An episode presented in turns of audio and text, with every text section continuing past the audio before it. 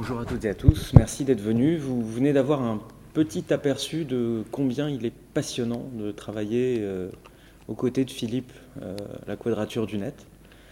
Euh, bon, j'ai l'impression d'être un nain, encore plus que d'habitude, vu le, niveau de, cette discussion. Moi, il y a 21 ans, j'étais en train de jouer à la Game Boy. mais justement, déjà, les, les mains sur une machine intelligente, des bourrés de logiciels, propriétaires en l'occurrence. Euh, cette question de la déprolétarisation du savoir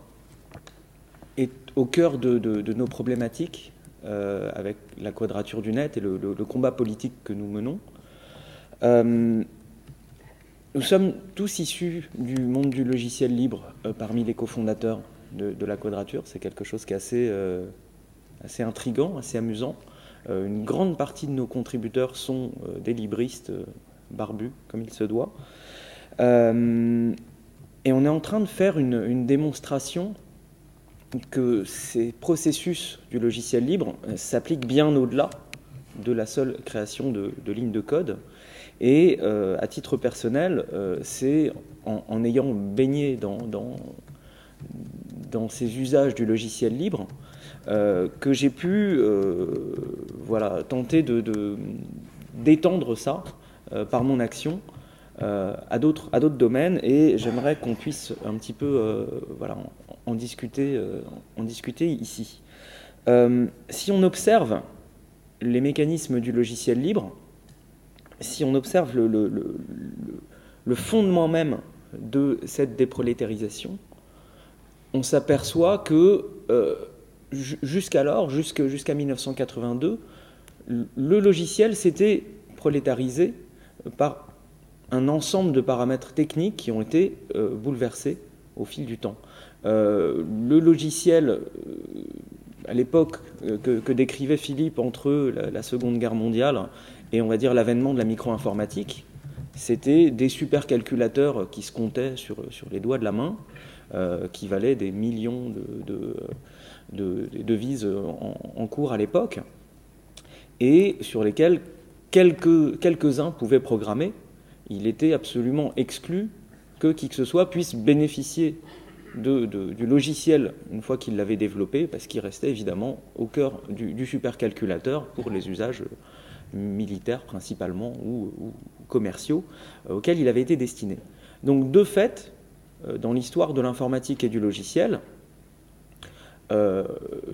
voilà, cette, cette, prolétarisation de la production du logiciel était built-in, était euh, intégrée dans le matériel. Et lorsque Richard Stallman, en 82, a commencé à conceptualiser le logiciel libre, euh, il a véritablement été précurseur de ce que l'on va pouvoir aujourd'hui déprolétariser par les mêmes biais, par les mêmes outils et avec les mêmes mécanismes. Euh, en, tentant un petit peu de, lister ces paramètres, j'en vois, vois quelques-uns, je vois déjà euh, les outils. Donc les outils, c'est ceux que, je viens d'évoquer. C'est euh, le calculateur sur lequel on va faire tourner son logiciel. Donc c'est l'avènement de la micro-informatique au début des années 80 qui permet à tout un chacun d'avoir chez soi une unité de production de logiciels l'équivalent euh, numérique d'un papier et d'un crayon pour écrire un texte euh, avec un ordinateur. C'est un ordinateur euh, quel qu'il soit, avec sa plus petite quantité de mémoire, même les comment ils s'appelaient, c'était les, les, micrales, comment ils s'appelaient, ces, ces, premiers micro-ordinateurs qui avaient des, switches comme ça, des, boutons et des loupiotes qui s'allumaient pour, programmer en binaire directement les instructions. Euh, voilà, le, premier appareil venu devient l'équivalent du papier et du crayon pour la production de logiciels. Euh, ensuite, il y a le, coût de la copie. Et là encore, euh, c'est quelque chose sur lequel Richard était sans doute précurseur en 1982, parce qu'il était au MIT, donc où on bénéficiait sans doute des technologies les plus élaborées en, la matière. J'imagine que les, les bandes de de, backup, de, stockage euh, était abondante et qu'il n'y avait pas à se poser la question de euh, voilà, d'acheter des supports vierges au MIT pour faire ses copies. Donc, il a pu, dans son, dans son contexte, dans son environnement à l'époque, bénéficier d'un coût de copie euh, très faible, et euh, que copier le logiciel à son voisin ne soit pas quelque chose de, trop coûteux pour être dissuasif. On se souvient que dans les premières versions euh, de, de, la GPL notamment, il était question de rembourser le prix de la copie du support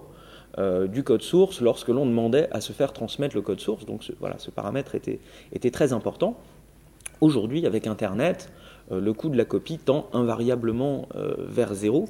de plus en plus proche de zéro, pour être quasiment impossible à, percevoir. Un, autre élément indispensable, qui là encore était dans, la culture du, MIT et de Richard au début des années 80, et qui désormais se généralise avec Internet, c'était les, usages, les, protocoles au sens euh, humain euh, du terme, euh, de qui va contribuer du code en le mettant où, sous quel format, comment on va commenter ou pas le code et le documenter. Donc un, ensemble de, règles sociales qui déterminaient les conditions de, travail collectif et ensuite, l'interconnexion. Donc l'interconnexion euh, dans le MIT, là encore, euh, c'est assez évident. On était dans un labo, lui-même connecté à d'autres labos, euh, l'université elle-même connectée à d'autres universités. C'est la, recherche scientifique qui était déjà interconnectée lorsque Richard Stallman a commencé son, idée folle à l'époque du, logiciel libre. Et donc c'est une, interconnexion qui se fait à la fois entre, entre les pairs, entre, euh, entre scientifiques, entre programmeurs qui vont participer à un même projet, mais également de façon transversale euh, sur des compétences différentes. Donc euh, aujourd'hui, ça va être des programmeurs qui vont se mettre en, relation avec des gens plutôt doués pour la gestion de projet, avec d'autres plutôt doués pour le, web design, d'autres pour l'aspect graphique, peut-être presque marketing, qui enrobera le logiciel libre, d'autres plutôt doués pour la communication euh, vers le grand public, etc., etc. Donc là encore, Internet joue un rôle essentiel parce qu'il permet cette, interconnexion pardon, euh, horizontale et euh, verticale, multidirectionnelle, et comme pour le coût de la copie,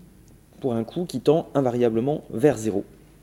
Et donc le dénominateur commun entre tout ça, c'est bien évidemment Internet, les technologies numériques et Internet, et se pose la, euh, question aujourd'hui de quelle définition appliquer à Internet? Qu'est-ce qu'Internet? C'est cette espèce de, boîte noire qui prend la poussière rattachée à la, prise euh, téléphonique pour beaucoup. c'est la boîte beige un, petit peu magique qui sert à imprimer les emails par son, pour son assistant, pour bien des députés et sénateurs aujourd'hui. Euh, mais la caractéristique profonde d'Internet, c'est cette neutralité du net qu'évoquait Philippe euh, précédemment, que l'on s'efforce à défendre aujourd'hui, qui est en train de devenir un sujet politique sexy, euh, qui est l'objet actuellement de nombreuses consultations et à l'ARCEP et au sous-ministère de Nathalie Kosciusko-Morizette et dans les services de Bercy et surtout, j'allais dire, à la Commission européenne euh, dans le cabinet de Madame Nelly Cruz. Euh, cette neutralité du net était un ensemble de paramètres techniques à l'époque qui était absolument évident. Euh, il n'y avait pas d'alternative à cette neutralité du net jusqu'à il y a peu de temps. Cette neutralité du net, c'est très simple, c'est tout le monde est un pair sur le réseau.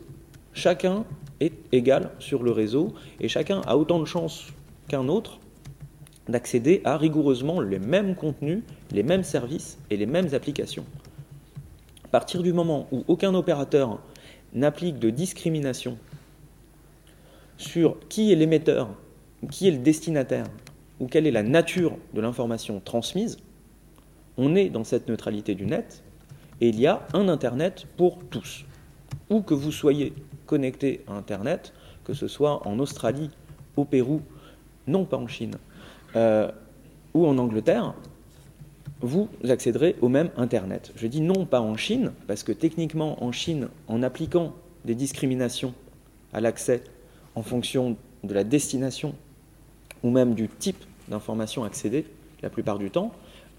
techniquement, on peut dire que la Chine n'est pas. Le, réseau utilisé en Chine n'est pas Internet. C'est ChineNet. Euh, comme il y a IranNet, comme il y a TunisiNet, comme on est en train de bâtir FranceNet aujourd'hui, on est en train, par ces discriminations, de détruire cette capacité totale d'interconnexion, cette neutralité du net qui est elle-même à la base de tous ces paramètres que je viens d'évoquer au cœur de la production de savoir déprolétarisé du logiciel libre. Ce qui explique que l'on soit parfois un petit peu énervé, la quadrature du net, lorsque l'on voit la politique publique s'affairer à détruire cette neutralité du net, mais c'est un autre débat. Euh, la déprolétarisation de la, production de savoir est quelque chose que l'on a rencontré euh, de façon un petit peu transversale dans plusieurs dossiers euh, que l'on a, voilà, traités à la quadrature du net. Il est intéressant de voir combien ce processus de déprolétarisation s'oppose en choc frontal à la logique ancienne, euh, j'allais dire prolétarisante, je, je, crée des mots peut-être, euh, la logique ancienne qui présidait. Un exemple typique est celui de la création artistique, la production culturelle. Euh, on nous a euh, emmerdé avec la DOPI. Vous avez tous plus ou moins suivi, j'imagine, la, débâcle politique que c'est devenu, où là, on avait les anciens très bien installés dans le ministère de la Culture, la SACEM et autres institutions philanthropiques, euh, dont les modèles économiques étaient basés sur le contrôle des canaux de distribution et le contrôle de la copie, qui s'opposaient frontalement à ces nouveaux usages de partage en réseau des œuvres par ceux qui les aiment, très souvent par ceux qui les font, et en tout cas par tous ceux qui collectivement font les nouveaux usages culturels, font, la culture d'aujourd'hui. Euh, on a eu alors que ça n'était pas le, centre de nos, préoccupations euh, initialement, car euh, la quadrature du net, on se préoccupe avant tout de la défense des libertés fondamentales à l'ère numérique, mais on a eu l'occasion de débattre de façon passionnante avec ces acteurs de la culture de ces nouveaux usages et des euh, nouvelles conditions de production des œuvres culturelles. Et donc là, j'ai eu l'impression qu'on assistait en plein à cette déprolétarisation, là encore permise par Internet, où si l'on observe la structure de, la production, euh, prenons l'exemple de l'industrie du disque, on avait ces intermédiaires qui, euh, au passage, prennent 60% du prix des ventes des, disques, et qui avaient un rôle absolument clé jusqu'au milieu des années 90, à la fin des années 90, parce qu'ils accompagnaient les artistes, qu'ils leur donnaient accès aux outils de production qui étaient les studios et le, personnel qualifié rare pour l'utiliser. Il leur permettait d'accéder au réseau de distribution, euh, jouer des coudes euh, et des têtes de gondole pour s'assurer que les disques, une fois produits physiquement, atteignent les rayonnages, euh, leur donner accès à des, des, canaux de promotion en payant les DJ pour modifier les playlists, en faisant intervenir euh, les uns ou les autres sur tel plateau télé ou telle émission de radio pour, euh, faire vendre. Euh, et il se trouve qu'aujourd'hui, avec Internet, et c'est ce qui fait que voilà, on a pu voir certaines vieilles gloires des années 80 revenir en force en défendant le, gagne-pain de, leur, de leurs exploiteurs, si j'ose dire, de leurs intermédiaires. Internet va bouleverser tous ces paramètres-là. Internet et les technologies numériques bouleversent la production musicale en permettant par exemple à n'importe qui pour 5 euh, à 10 000 euros de bénéficier chez lui d'un home studio qui lui permettra d'enregistrer 90% de ce, que peut ressembler, euh, ce à quoi peut ressembler la, majorité des, albums aujourd'hui, évidemment pour enregistrer une, batterie de cuivre euh, ou une, une flopée de, tam-tam africains, il faudra toujours les conditions d'un studio qui, au passage, lui aussi coûte de moins en moins cher grâce aux technologies numériques et de plus en plus accessible. Une bonne partie de la production musicale peut aujourd'hui se faire dans un, appartement de 50 mètres carrés. la distribution des œuvres, bon, bah, là c'est gagné, il y a BitTorrent. Euh, un, petit exemple que, j'aime beaucoup est celui du, Grey Album de DJ Danger Mouse, qui, comme son nom l'indique presque, était le mélange euh, du Black Album de Jay-Z et du White Album des Beatles. Superbe album de, mash-up comme ça, de, mélange de ces, de ces pistes. Euh, qui a été l'objet de lettres de, menaces, sinon d'insultes, de la part des, producteurs qui menaçaient ce, brave garçon de, des pires euh, sévices juridiques possibles. Euh, une association, c'est Downhill Battle à l'époque, je crois, a déclaré Ok, faisons un Grey Tuesday. Ce mardi, tout le monde va participer à la distribution de cet album en le mettant en disposition sur BitTorrent, en le, laissant à disposition, en le sidant sur, BitTorrent. Et euh, je crois de mémoire que les téléchargements dont on a pu avoir trace se chiffraient à 40 millions, soit quelque chose comme l'équivalent de 200 disques d'or, ou euh, autant que ce que Thriller de Michael Jackson avait vendu dans toute son existence. Et encore, c'est que les chiffres euh, dont on a eu trace, parce qu'une copie derrière a pu donner lieu à 100 autres copies. Donc, pour ce qui est de la distribution des œuvres, on a là entre les mains un outil qui est infiniment plus puissant que tout ce qui avait été envisagé euh, jusqu'à présent. Euh, bon, je ne vais, pas rentrer dans le détail, mais également sur, sur la promotion, les forums, blogs, microblogs et autres réseaux sociaux permettent là aussi de faire véhiculer de l'information à la vitesse grand V de façon beaucoup plus pénétrante et durable que des spots de pub ou même des émissions euh, de prime time.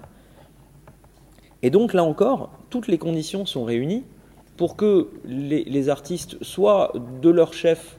euh, soit en faisant appel à des gens dont ce sera le métier, mais qui ne tiendront pas la plume de l'autre côté du contrat, et surtout de l'autre côté de, contrats de production qui les, les mettrait euh, pieds et poings liés. c'est toute une, nouvelle gamme de services qui peuvent maintenant être apportés autour de, l'édition et, de la, euh, et de la production musicale et culturelle euh, qui relève de cette déprolétarisation où on se, voilà, on se, réaccapare les instruments de la production. Euh, et on pourra discuter, je ne sais pas, peut-être dans, la question-réponse ou après autour d'un café, des, nombreux exemples de, groupes, de micro-labels, d'initiatives diverses et variées qui permettent à des artistes d'atteindre à peu près un seuil de subsistance, ou en tout cas euh, le euh, niveau de revenu qui leur permet de produire l'œuvre d'après. Euh, il y a le, ravissant exemple de Sita Sings the Blues, qui est un, long métrage d'animation ravissant, matinée de, de mythologie indienne, une imagerie indienne comme ça, où l'auteur avait tenté d'intégrer des, des, vieux blues des années 20 et s'est retrouvé devant une, montagne juridique absolument indémerdable. Du coup, a décidé de diffuser le tout en Creative Commons, a gagné de nombreux prix de festivals d'animation, etc. Et euh, bah, atteignant euh, une, forte, renommée sur Internet, a juste lancé cet appel. Si vous voulez que je fasse le film d'après, cliquez ici pour me donner quelques, dollars. Et en quelques semaines, a récolté les 55 000 dollars qu'il lui fallait pour, pendant un an, développer son, film suivant. Tout va très bien, merci pour elle. Euh, donc, euh, c'est un aspect que je, trouve à titre personnel, et on se rejoint là-dessus avec Philippe, euh, qui est lui aussi grand, grand amateur des arts et de la musique en particulier. je trouve passionnant cette déprolétarisation de la création artistique, mais ça n'est, si j'ose dire, qu'un épiphénomène au milieu de ce qui nous occupe aujourd'hui, et donc de cette déprolétarisation du savoir à l'échelle de l'ensemble de la société. Pour la, création artistique, c'est quelque chose qui, débute, qui démarre, que l'on commence à voir ici ou là. Euh, nos, adversaires du disque et du film euh, n'y croient toujours pas, disent mais ce ne sont que des, euh, que des petits machins qui n'existent pour personne, ou alors des gens qui ont été euh, construits par les majors comme Nine Inch Nails, Radiohead, donc ça compte pas. Donc on est en train de voir ça émerger, mais c'est à de nombreux autres, nombreux autres aspects de notre société qu'il me semble que l'on assiste au même mécanisme et euh, modestement, à notre échelle, avec la quadrature du net,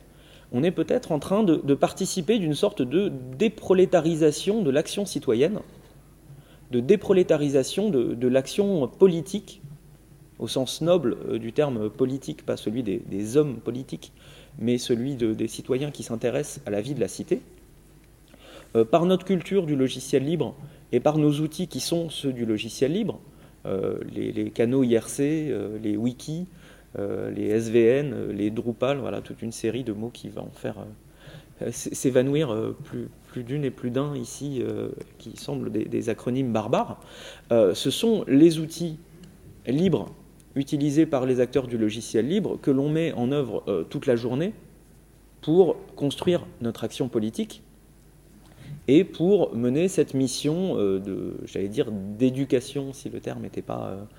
n'était euh, pas dangereux, euh, en tout cas de, production de savoir sur le processus législatif, sur le processus politique, et production pardon, de savoir citoyen sur comment agir en tant qu'individu, comment faire entendre sa voix pour participer euh, à défendre ses libertés fondamentales lorsqu'elles sont menacées. Alors c'est amusant, c'est un petit peu paradoxal, c'est un peu une situation de, de poule et d'œuf, que l'on utilise littéralement Internet pour tenter de protéger Internet qui nous permet... Voilà, c'est une, boucle comme ça de, feedback. Euh, et donc dans cette, euh, cette optique-là, on produit euh, bah, aussi bien des, matériaux, du matériau analytique comme on va partir d'une pile d'amendements hautes comme ça, de, de, jargon juridique complètement imbitable que l'on va euh, transformer euh, par l'intermédiaire d'un petit bonhomme assis là-haut euh, en, une analyse claire et, lisible qui ensuite, par les actions d'autres petits gars ici ou là ou ailleurs sur Internet, va se transformer en une grille, une, une, liste de vote exactement du même format que celle que les eurodéputés ont sur leur bureau lorsqu'ils votent. Euh, qui euh, elle-même va être euh, transformée en un communiqué de presse qui va expliquer en des termes simples, avec des citations un petit peu politiques, ce qui se passe, qui va également être transformé en une note de une page ou deux qui va être transmise aux eurodéputés en même temps que la liste de vote elle-même, etc. etc. On, publie, on, produit et on publie de façon collective, collaborative, ces outils d'action citoyenne, euh, comme on a culture de le faire avec des logiciels libres. Et donc, euh, dans cette euh, guerre contre le partage, telle qu'on l'appelle, que mènent les industries du divertissement contre Internet, cette guerre contre le partage est en train de se transformer, j'ai l'impression, en une guerre contre le savoir, en une guerre contre la connaissance. On rigolait bien à l'époque de la DATSI, avec ses DRM, euh, en voyant combien euh, ces industries du disque et du film étaient euh, à côté de la plaque avec leurs espèces de menottes numériques qu'elles essayaient d'imposer sur toute copie de leurs œuvres. On savait très bien qu'à la première copie sortie, les menottes allaient sauter et, vogue, la galère, qu'on allait de toute façon continuer de numériser et de sauvegarder l'ensemble des œuvres et l'ensemble du patrimoine culturel de l'humanité. On n'avait pas besoin de, on n'avait pas plus peur que ça à l'époque, sinon sur des, entraves pour le, bon développement du logiciel libre et de, l'économie numérique. Il nous faisait sourire. Mais par rapport à ce qui est en train de se développer aujourd'hui, où aux côtés de ces industries du divertissement, ce sont les industries des télécoms qui ont maintenant un intérêt économique à casser cette neutralité du net et à casser cette capacité à diffuser le savoir à restreindre les accès au net comme on vous vend euh, cette espèce de Internet mobile, entre gros guillemets aériens, euh, qui n'est pas de l'Internet, puisque votre opérateur va vous dire vous n'avez pas le droit d'utiliser le logiciel de voix sur IP, dont Skype. Vous n'avez pas le droit de faire de peer-to-peer, vous n'avez pas le droit de faire d'accéder aux newsgroups, vous n'avez pas le droit de ceci et de cela. Mais ce n'est pas, pas le droit comme le droit défini par la loi, c'est le droit des opérateurs. C'est une sorte de, nouveau droit des machines, de nouveau droit commercial